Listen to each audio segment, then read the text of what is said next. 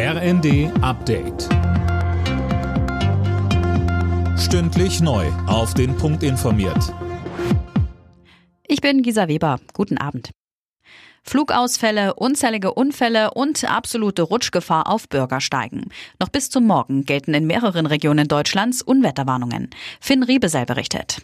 Betroffen sind vor allem Rheinland-Pfalz und Hessen. Da ist vor allem der gefrierende Regen das Problem, warnt der Deutsche Wetterdienst. Am Frankfurter Flughafen ging am Mittag zeitweise gar nichts mehr. Alle Starts wurden gestoppt. Jetzt läuft der Betrieb so langsam wieder an.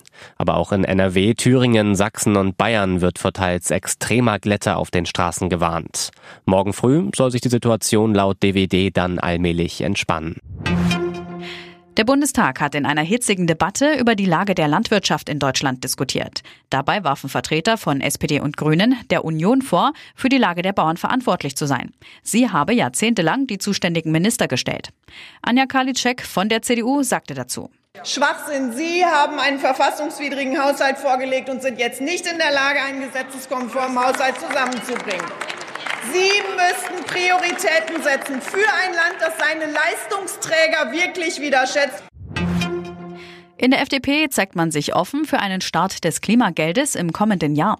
Wie Fraktionsvize Meyer sagte, fehlt aber noch ein Finanzierungsvorschlag. Denn bisher wurden alle Einnahmen aus der CO2-Bepreisung für andere Klimaprojekte verplant. Das Klimageld soll Belastungen durch den höheren CO2-Preis ausgleichen. Das FDP-geführte Finanzministerium wollte den Vorstoß nicht bewerten. Finanzminister Lindner hatte zuletzt allerdings gesagt, er wolle erst in der nächsten Wahlperiode über die Auszahlung des Klimageldes entscheiden.